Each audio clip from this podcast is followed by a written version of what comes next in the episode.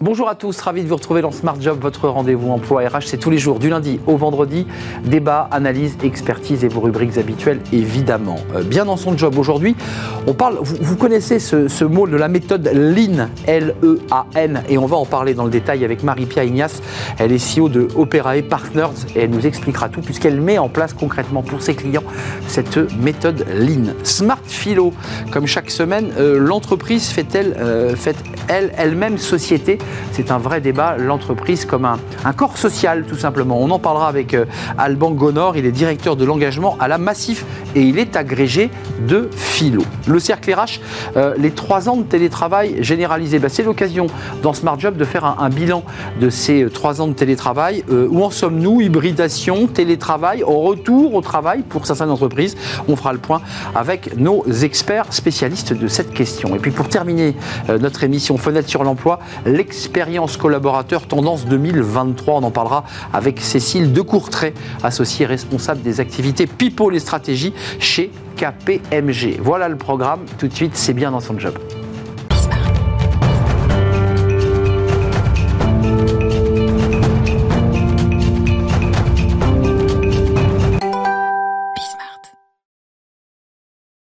Bien dans son job, on parle de la méthode Lean. Aujourd'hui, vous en avez entendu parler. Alors certains euh, décideurs euh, ont besoin d'un peu de pédagogie. Bah, ça tombe bien, puisqu'on va en faire évidemment euh, pour essayer de découvrir exactement ce qu'est cette méthode Lean. Marie-Pia Ignace, merci d'avoir répondu à notre invitation. Vous êtes la CEO d'Operae, je le prononce bien, Partners, et vous portez et vous, et vous déployez, pour le dire simplement, cette méthode Lean. Euh, c'est quoi cette méthode? C'est d'éliminer. Alors d'abord, si j'ai bien compris, c'est un peu une méthode à l'origine industrielle où on élimine tout ce qui est inutile. Pour, pourquoi? Pour être efficace et efficient? Dans la réalité, c'est un petit peu plus sophistiqué que cela. Je, l'imagine. Voilà. C'est une méthode qui a intéressé euh, un certain nombre d'industriels parce que c'est ce qui a permis à Toyota de devenir leader mondial dans son domaine.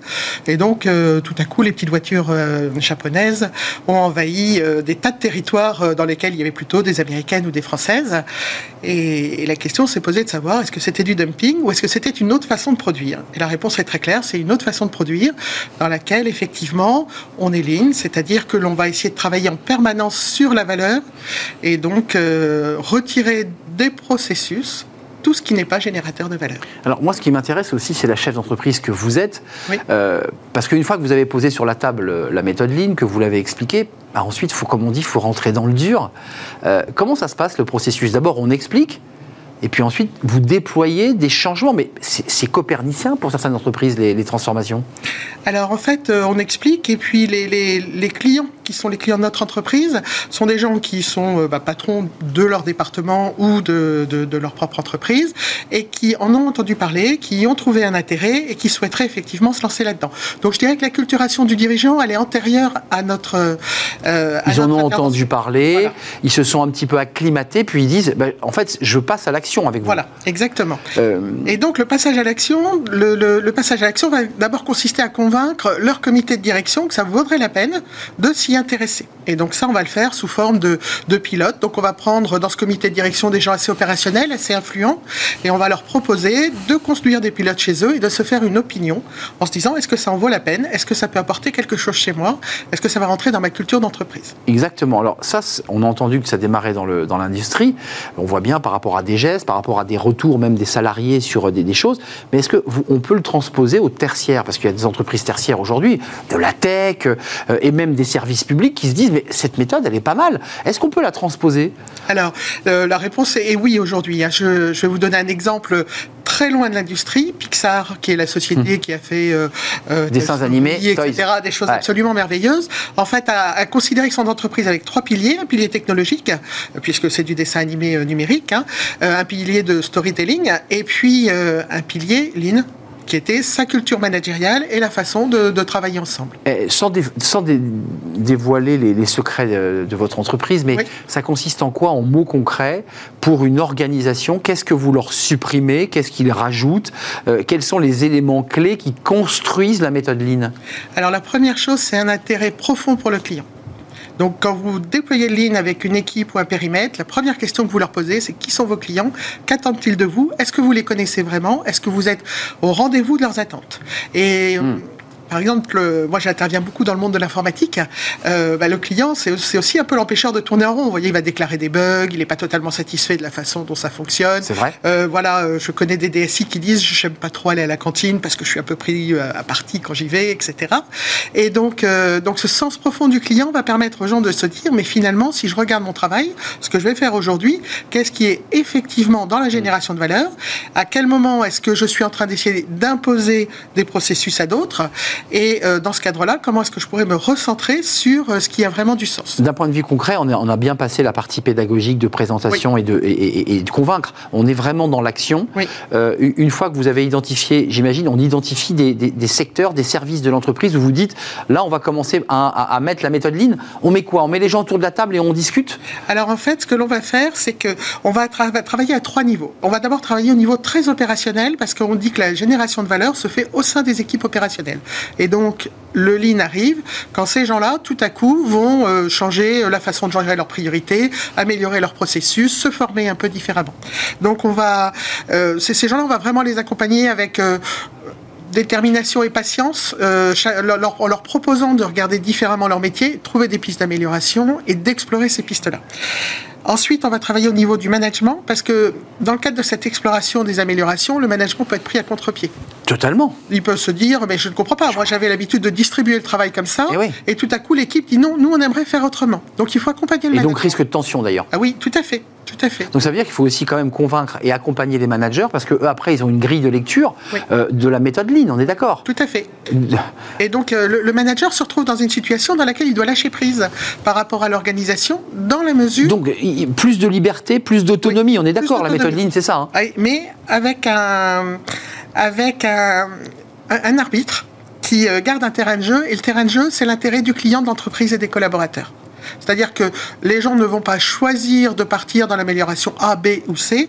Les gens vont d'abord s'inspirer, comprendre réellement quel est le sens de leur boulot dans quelle mesure ils contribuent à quelque chose et sur cette base-là proposer des améliorations. C'est très, très, profond ce que vous dites parce que ça modifie la relation qu'on a à son manager et sa relation que l'on entretient avec son propre travail. Oui, On devient acteur de son action. Oui, tout à fait. On a le droit d'avoir un esprit critique, non pas au sens revendicatif, mais au sens, euh, euh, bah tiens, ça finalement, est-ce que ça, ça sert à rien, ça. Est-ce que, etc. Et donc c'est le management qui, à un moment, doit être porteur de cette culture de, de, de l'esprit critique, de l'engagement, de l'amélioration. Euh, un, mot avant de nous quitter. Vous l'avez évoqué tout à l'heure, mais la finalité, c'est pas évidemment de réunir toute l'entreprise pendant des mois et de faire perdre du temps. La finalité, c'est, j'allais dire, créer de la valeur. Oui au final, ça vous le démontrez à votre client, en bout de chaîne, il y a la création de valeur. Ah ben moi, je l'une des banques avec lesquelles j'ai travaillé, qui n'est pas une énorme banque, mais il y avait 15 000 personnes à l'intérieur de cette banque, a amélioré son coefficient d'exploitation de plus de 2 points. Donc euh, c'est euh, euh, combien faut-il que je dépense d'euros pour arriver à en gagner un? Ben, Ça, c'est énorme. Hein. Sans, sans, toucher, il faut quand même rassurer tout le monde, sans toucher à la masse salariale. L'idée, c'est pas c'est pas un cost killer, la méthode Lean, c'est une méthode de fluidité du travail, on est d'accord. C'est très sain finalement. Si on le fait par exemple dans le monde de l'informatique, vous le savez, aujourd'hui, il y a une énorme tension sur les recrutements dans l'informatique. Clairement. Ben, le Lean, ça vous permet avec vos équipes d'être plus efficaces et à chaque fois que vous gagnez de l'efficacité, vous arrivez à mieux absorber la demande de vos métiers. une toute dernière question parce que je trouve que ce, sujet est passionnant et extrêmement profond.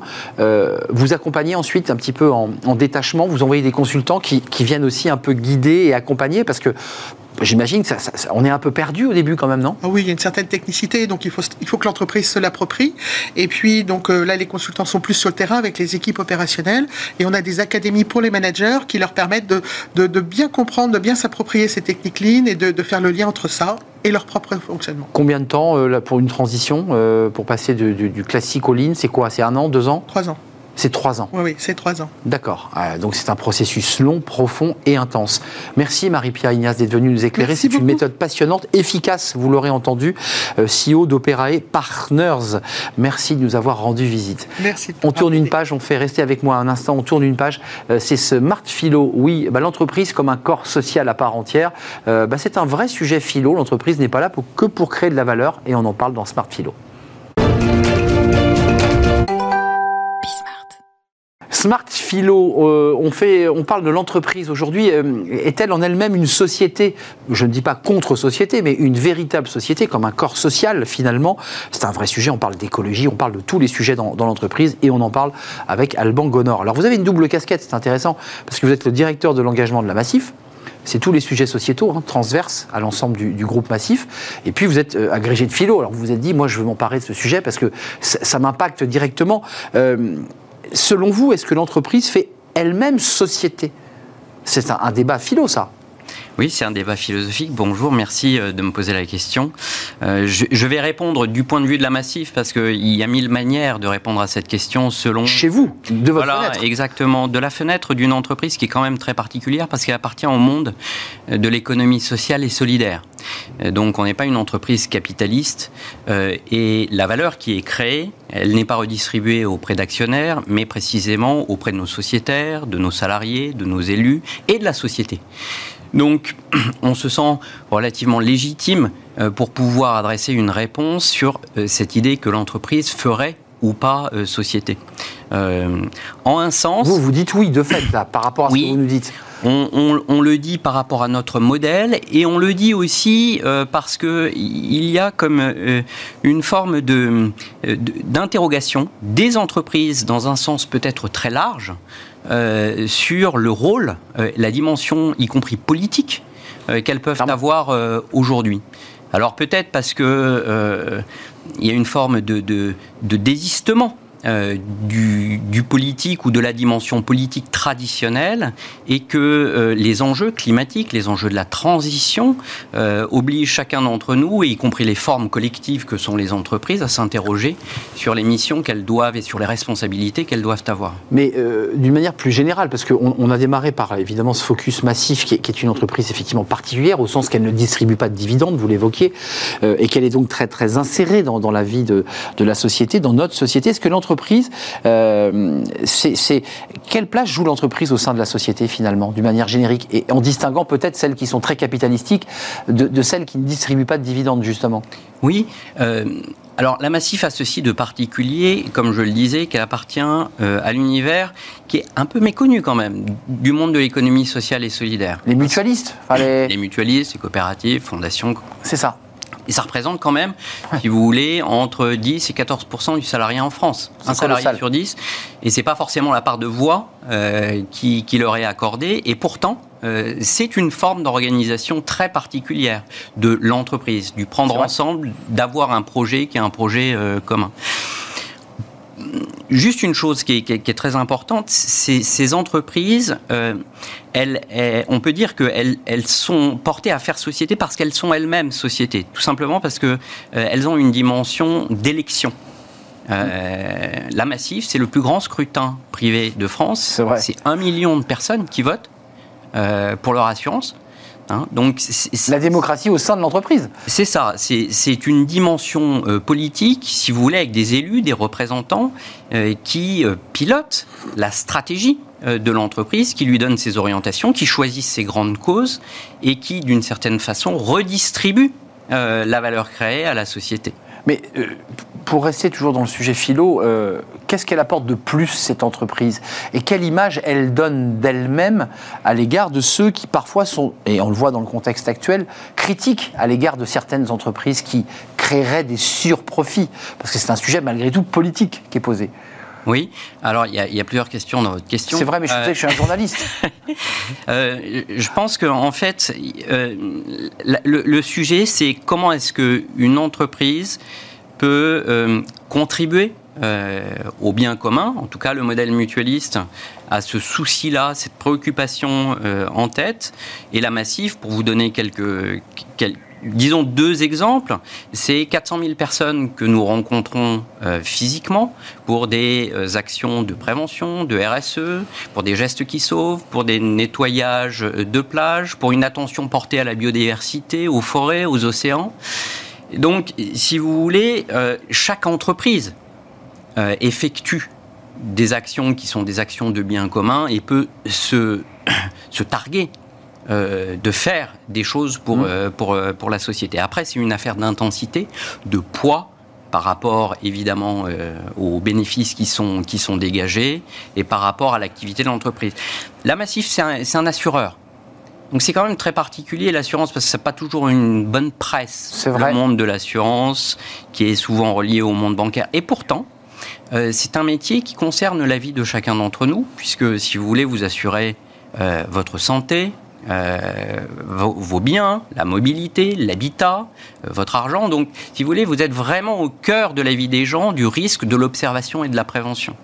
Donc, c'est quand même quelque chose de très particulier parce que mm. ça dit quelque chose aussi de la société de demain. C'est vrai. Un, mot avant de nous quitter, la philosophie vous sert à quoi dans votre métier? La philosophie, euh, je, ne sais pas si, le mot servir est, mais disons que ça. Au sens euh, non pas objet, mais au, niveau du, sens le plus noble du mot servir. Disons que, je pense que l'engagement que porte un modèle mutualiste convient à cette idée que euh, l'homme est un animal politique, d'abord politique. C'est pas facile de vivre avec les autres, pas toujours. On parle de sociable insociabilité euh, quand on parlait beaucoup.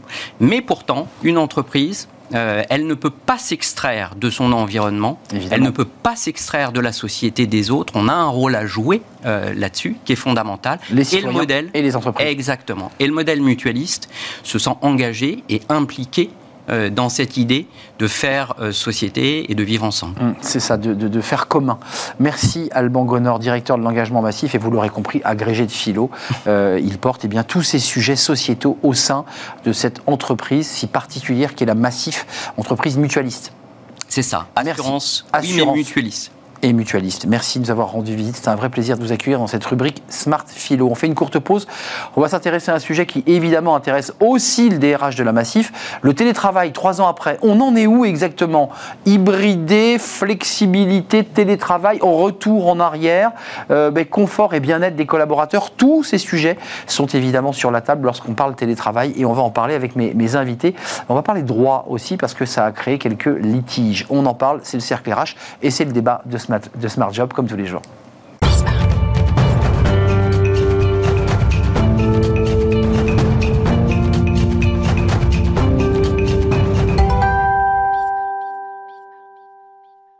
Le cercle RH, le débat de, Smart Job, euh, comme chaque jour, pour parler du télétravail. Alors vous allez me dire, on parle trop du télétravail. Oui, mais télétravail, trois ans euh, se sont écoulés euh, bah, depuis le moment où on nous l'a imposé, de fait, de force, et le moment où les choses se sont régulées avec des accords d'entreprise très nombreux qui ont bien organisé la vie hybridée ou en télétravail. On en parle avec mes, invités.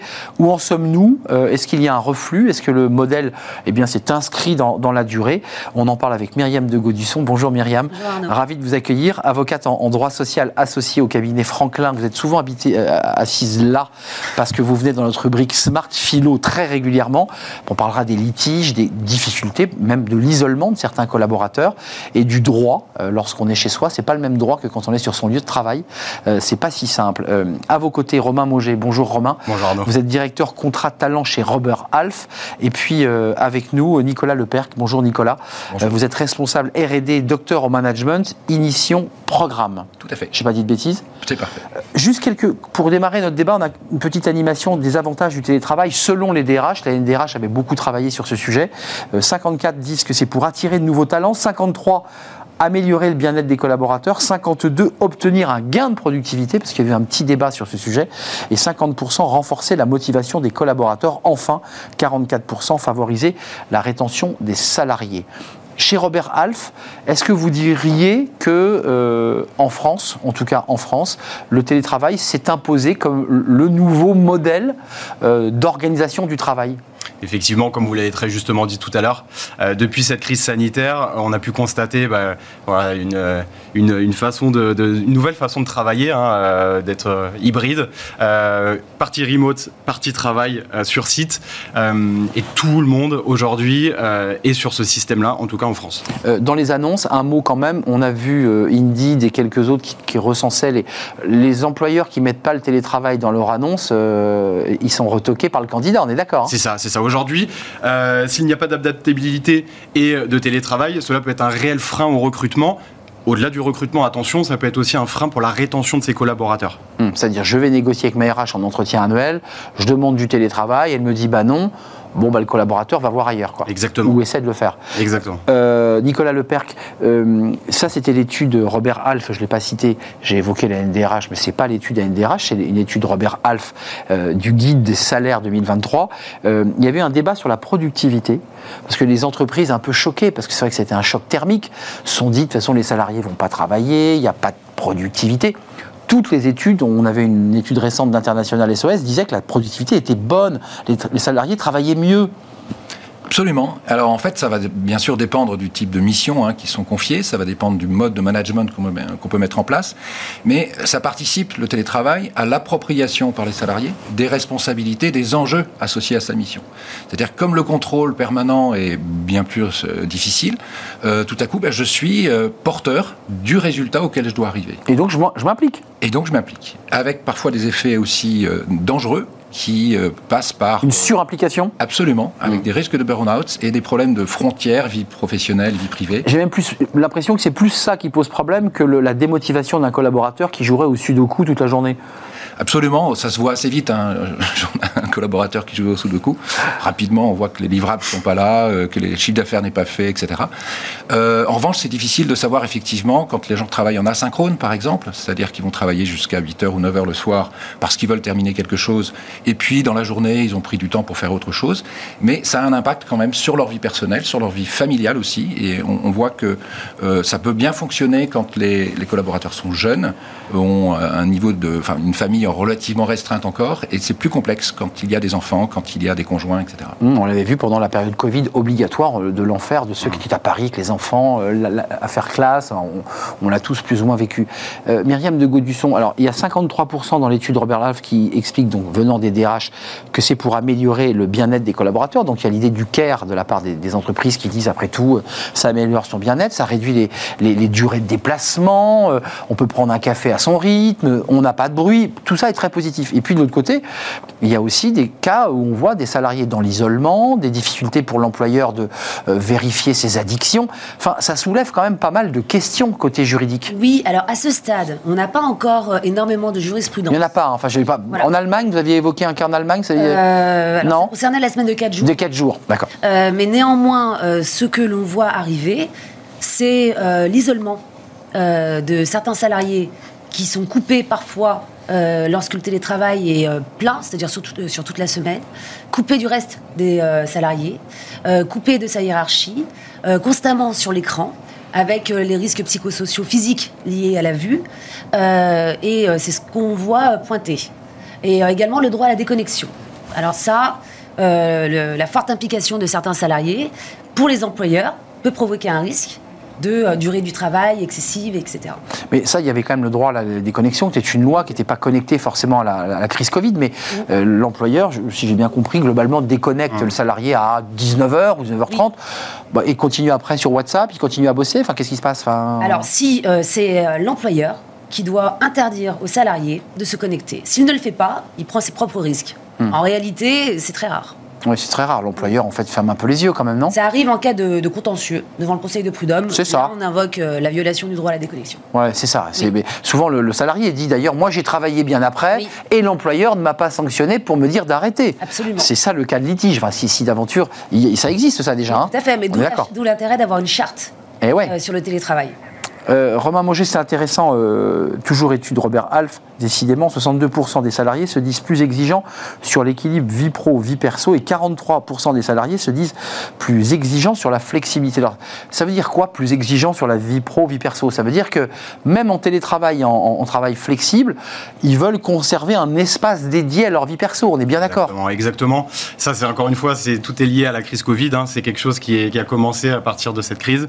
Euh, les candidats aujourd'hui sur le terrain recherchent vraiment des entreprises qui mettent des choses en place pour leur bon équilibre vie pro, vie perso, avec de la proximité. Je vous donne un exemple très concret que nous avons eu il y a quelques semaines. Nous avons accompagné un, sportif d'un excellent niveau, euh, qui d'ailleurs était un excellent candidat aussi à la recherche. Il a eu deux opportunités sur la table.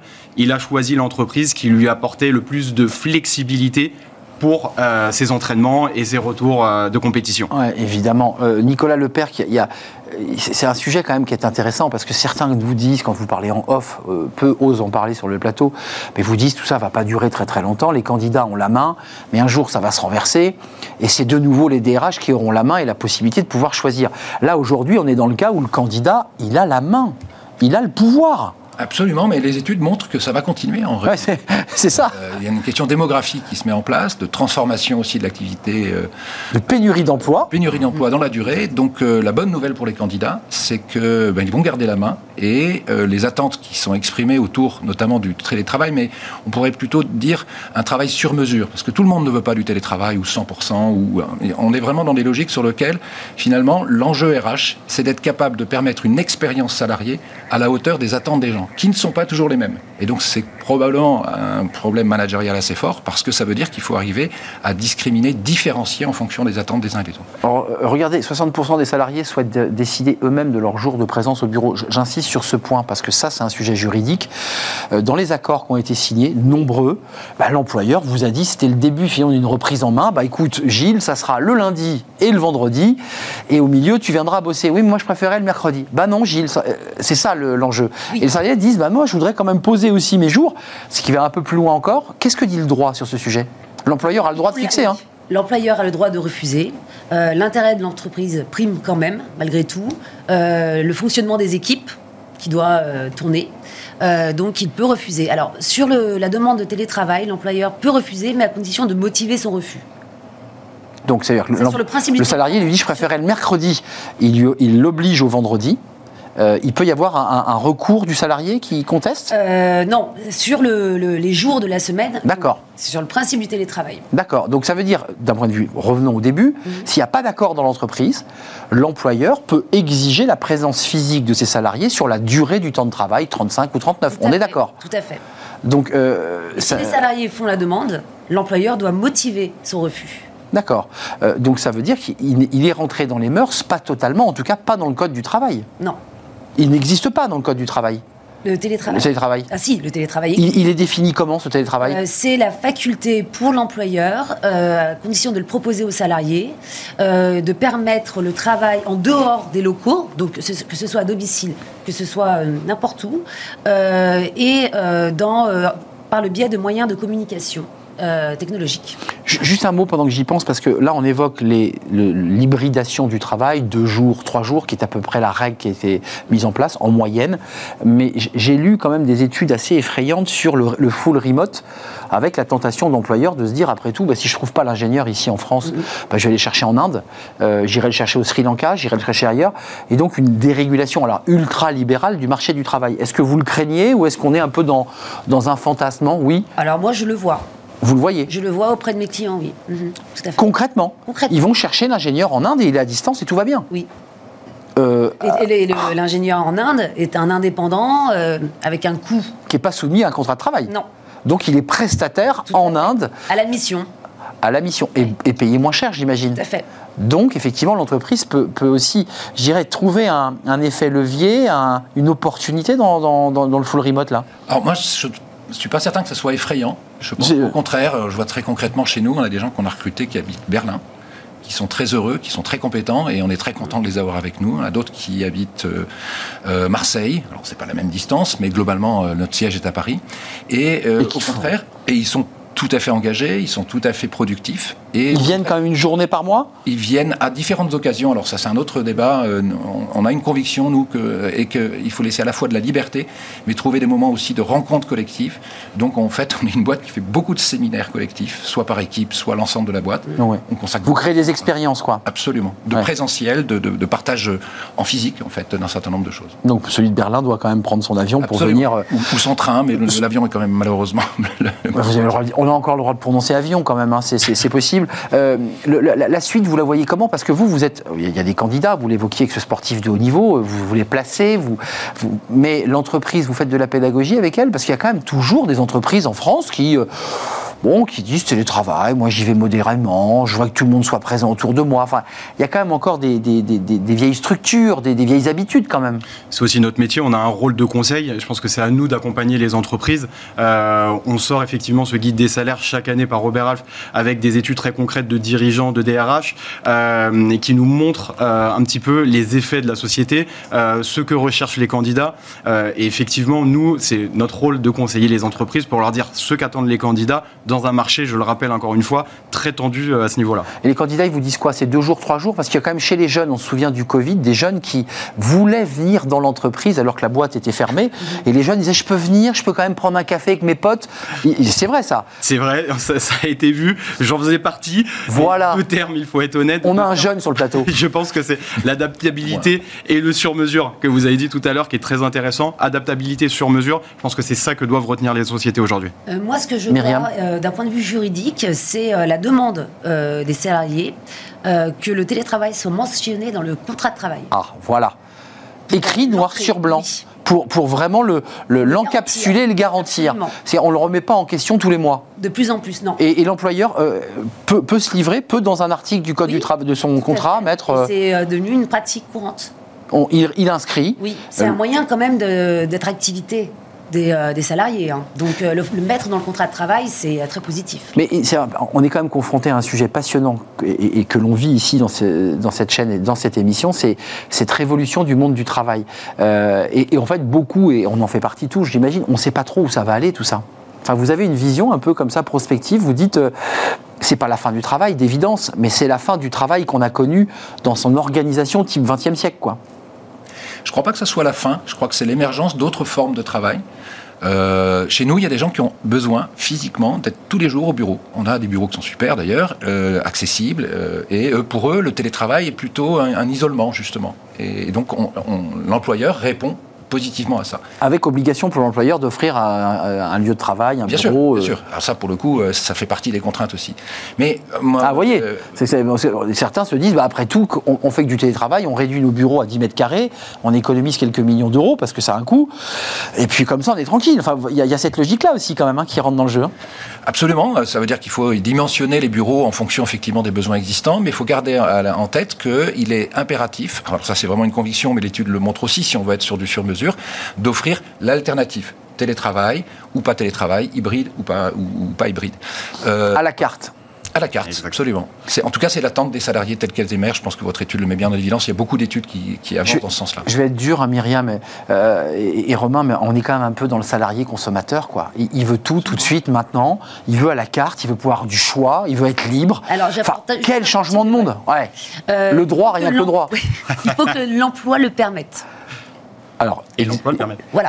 Bon, c'est, ça, peut être un sujet. Mais même le type d'emploi, autorisez-moi, ceux qui sont aujourd'hui euh, levés à 5 h du matin pour les rayons de supermarché qui nous permettent d'avoir des rayons pleins, euh, eux, le télétravail, ils n'ont pas droit. Qu'est-ce que le droit propose? Parce que l'employeur est face à des salariés dans certains sites dont les deux tiers sont postés. Et puis un tiers, c'est l'école blanc qui s'occupe au service informatique, communication. Euh, eux, ils y ont droit. Et les salariés en bas disent, mais attendez, et nous, dans cette affaire, on compense. de 4 jours. La semaine de 4 jours. Oui. C'est ça la, possibilité de compenser. Oui. Tout à fait.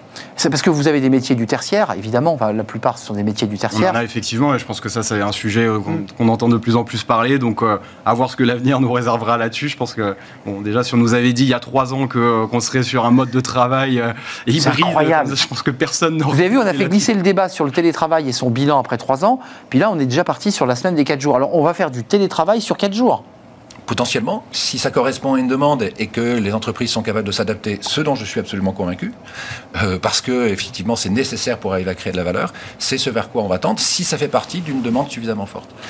Juste pour rebondir sur ce que vous disiez sur le, le, salarié consommateur, en effet, on est dans une logique sur laquelle on la notion d'expérience salariée, euh, qui vient d'ailleurs de la notion marketing d'expérience client, Exactement. se retrouve de façon extrêmement importante. Et les jeunes générations qui arrivent sur le marché du travail sont dans cette attente-là. Et en tant qu'RH, il faut prendre en compte euh, bah, son marché. En Moi, je dirais, c'est plus qu'une attente, c'est un habitus sociologique. C'est-à-dire que ces jeunes sont formatés sous cette forme-là. C'est même pas une attente, ils sont comme ça. Oui. Myriam, donc vos employeurs, quand même, malgré tout, tout le monde fait des efforts, on voit qu'il y a quand même des efforts de fait. Ils se grattent un peu la tête, quand même, là. Ils ont pris l'habitude. Ça y est, c'est rentré dans les mœurs. Été imposé euh, dans le cas du Covid, ils ont pris l'habitude. Hum, ils ont pris l'habitude, mais ils sont un peu grattés la tête ou pas? Parce que cette fameuse génération Z, parce que euh, certains salariés qui venaient de loin, parce que parce que on est en train d'individualiser finalement la relation au travail. Ah, c'est sûr que ça crée pas mal de travail. On est d'accord. Pour les, services RH, oui. Pour chaque cas, euh, on, a un besoin, un désir, une demande. On avait même eu le cas, euh, est-ce qu'il fallait autoriser le télétravail pour un salarié travaillant à l'étranger, dans un pays plutôt exotique? Oui. Ce qui pouvait susciter des questions bah oui. sur sa productivité. Euh, au début, il y avait la possibilité de refuser, et aujourd'hui, on, va plutôt vers l'accord. On doit le laisser. alors, ça veut dire que, mais par contre, il faut, comme disait euh, Nicolas, c'est que quand on demande aux salariés de revenir pour le séminaire euh, mensuel, le monsieur, il, quitte les Bahamas, on est d'accord Ah bien, bien sûr. On est d'accord, il prend un avion parce que là, il ne peut pas évidemment le faire par le train. Donc, il y a quand même l'obligation pour l'employeur d'autoriser, d'obliger le salarié à revenir. Tout à fait. pour les grandes réunions. Et ça peut être un motif de rupture. Le salarié ne vient pas au séminaire. Ça peut être un motif de rupture. Ça, peut, être une absence injustifiée. donc, motif de rupture. Euh, l'avenir en 20 secondes, c'est euh, l'hybride. En tout cas, aujourd'hui, euh, je pense que c'est même plus l'avenir, on y est déjà en hybride. l'avenir, j'ai pas la boule de cristal, mais je pense que ça va continuer, en tout cas, un petit peu en ce sens, oui. Merci de nous avoir éclairé sur cette, honnêtement, pour cette, révolution, pour ceux qui ont connu, j'en fais partie, ce, monde du travail du XXe siècle.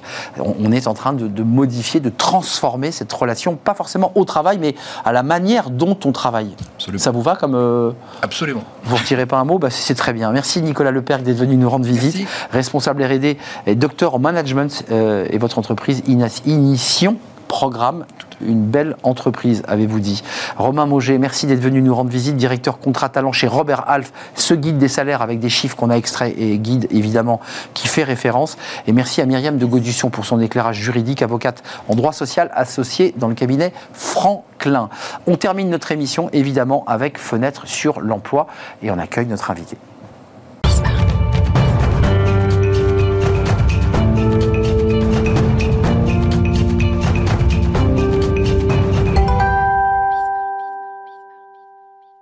Fenêtre sur l'emploi pour parler de l'expérience collaborateur à travers une étude passionnante de KPMG, la tendance 2023, parce qu'il y a des tendances, c'est comme dans la mode euh, sur ces sujets, et on en parle avec Cécile de Courtrai. Bonjour Cécile.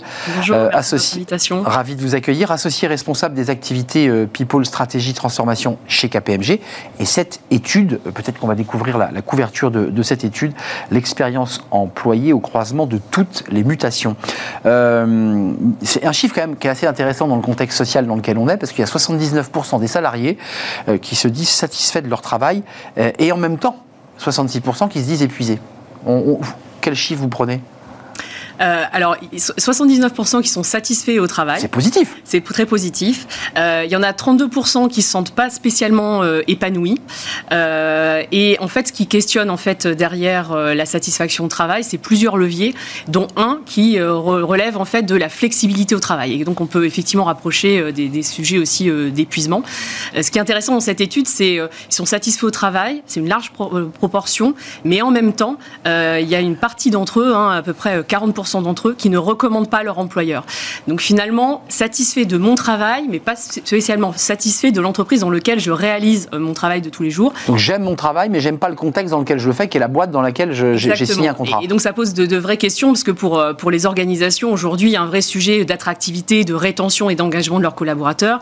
Et on imagine bien que euh, si à horizon de 3 ans, je perds 40% de mes collaborateurs, ça me pose des énormes problèmes d'un point de vue business. Donc remise en question des entreprises sur cette question, ce chiffre-là va être étudié, ils vont avoir votre étude et ils vont se dire attention, il faut accélérer parce qu'il y a des motifs d'insatisfaction, c'est l'absence de progression dans le poste, donc là c'est l'évolution sociale de carrière et donc de salaire, mais il y a quand même 40% des, actifs qui considèrent que le lieu de travail, et, ça fait écho à un des débats qu'on a eu sur ce plateau, est d'abord un lieu vu aujourd'hui comme un lieu de vie et d'interaction sociale avant d'être un lieu pour euh, qui facilite la productivité. Ça, c'est ça, c'est ça, c'est la révolution du travail là.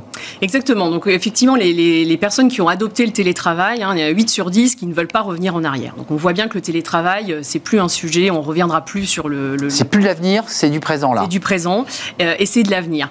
Euh, et effectivement, ça, le télétravail et la flexibilité que m'offre mon travail, c'est un motif de satisfaction important pour les collaborateurs. Ceux qui peuvent faire du télétravail sont en moyenne de, satisfaits de plus de 10 points par rapport à ceux qui ne le peuvent pas. Donc c'est vraiment un sujet important. Euh, et, euh, et, pour la plupart d'entre eux qui peuvent réaliser du télétravail, ils vont y trouver vraiment du, bien-être en fait au quotidien, euh, en termes d'amélioration de leur santé, de productivité, d'équilibre de vie personnelle et, et professionnelle. Mais effectivement, il y en a aussi qui nous disent, ils sont presque un tiers d'entre eux, mais ça pose des questions parce que finalement le télétravail a cet effet négatif que j'ai perdu un peu de, distance par rapport à mon équipe, à mes, collègues et dans la relation sociale. D'où l'hybridation, d'où le débat que nous venons d'avoir juste avant que vous soyez présente sur ce plateau, qui institutionnalisait le télétravail. Les annonces doivent inscrire télétravail et l'avocate présente nous disait qu'il fallait aussi mettre le mot télétravail dans le contrat de travail. Euh, un mot quand même parce que on évoque la transformation des organisations, espèce de révolution du travail. Il y a quand même des tendances de fond qui restent qui est quand même le, le, salaire qui reste le, moteur des salariés. C'est-à-dire qu'on peut parler de tous les, tous les sujets philo, le cœur, c'est le salaire quand même. Hein. C'est probablement un élément effectivement euh, déterminant euh, avant, avant de réaliser l'étude. On, pouvait s'attendre à ce que la quête de sens en fait arrive au premier, bah euh, premier élément cité. Et eh ben non, effectivement. Alors on est dans un contexte d'inflation, certes, mais effectivement la rémunération reste un peu le socle et, le, premier levier, j'allais dire, de satisfaction au travail. et, le sens arrive plutôt assez derrière. Hein. On y va y retrouver les sujets de flexibilité, d'organisation du travail, clairement. Cité. les sujets aussi développement des compétences. C'est un sujet qui est très très attendu de la part aussi des collaborateurs. Dans un contexte où les compétences euh, changent beaucoup, changent vite, euh, il y a une vraie attente que l'entreprise puisse les aider à maintenir leur employabilité dans le temps, alors que ce soit euh, au sein de l'entreprise ou ailleurs. Donc une vraie attente de pouvoir les aider à construire un parcours professionnel qui va les aider à maintenir leur employabilité sur une carrière qui sera encore plus longue, si on en juge les discussions du moment. C'est vrai, c'est vrai. Ça, c'est un vrai sujet d'ailleurs, parce que tous ces sujets de flexibilité flexibilité, de pénibilité, d'engagement sont finalement en creux le sujet autour du débat des retraites. Mais les, deux, enseignements, euh, quand vous allez euh, développer et présenter cela, j'imagine, à, votre réseau d'entreprises et de clients, c'est de leur dire quoi? Faites attention à l'expérience euh, collaborateur parce que ne négligez pas ce volet-là. C'est ça, et, surtout, euh, ce qui ressort aussi beaucoup de l'étude, c'est l'importance du management de proximité. On disait tout à l'heure, les collaborateurs ne se sentent pas spécialement attachés à l'entreprise dans laquelle ils exercent. En revanche, la cellule de rattachement, ou j'allais dire d'identité collective, c'est celle de l'équipe. Et le manager, il a un rôle crucial en fait, euh, dans euh, le feedback qu'il va pouvoir donner aux personnes pour qu'elles puissent progresser, dans l'accompagnement qu'il va avoir pour développer leurs compétences, dans l'organisation du travail, hein, la répartition des tâches dans l'équipe, la capacité qu'il peut avoir à proposer de la flexibilité, euh, et puis effectivement dans la reconnaissance, qu'elle soit financière ou non financière. Donc on voit bien que tous les leviers qui sont les leviers les plus importants euh, pour euh, maximiser la satisfaction au travail, le manager, il est clé en fait et il a les leviers. Reste pour les organisations à accompagner ce manager à la fois en termes d'outils, en termes de processus, en termes de formation pour qu'il soit complètement au rendez-vous de, des attentes des collaborateurs. Aider les managers, accompagner-les, ils en ont besoin. merci Cécile de Courtrai avec cette étude, l'expérience employée, euh, et, et co-réalisée d'ailleurs avec Ouzbek et Enrica. C'est ça. Euh, et évidemment, études KPMG. Découvrez-la, elle est passionnante. Merci Cécile, associée responsable des activités euh, People Stratégie et Transformation chez KPMG. L'émission est terminée. Merci de la suivre et merci euh, d'être fidèle à notre rendez-vous. Merci à l'équipe qui l'a réalisé. Merci à Théo pour la, réalisation. Merci à Héloïse pour le son et merci à toute l'équipe de programmation. évidemment à Nicolas Juchat et puis évidemment un, salut, un amical salut à notre Laurelène, assistante de production qui va nous quitter. Elle était avec nous pendant 4 mois. Elle a été formidable, on a vécu une très belle aventure et on lui dit bon vent Laure Bye bye et je vous dis à demain évidemment.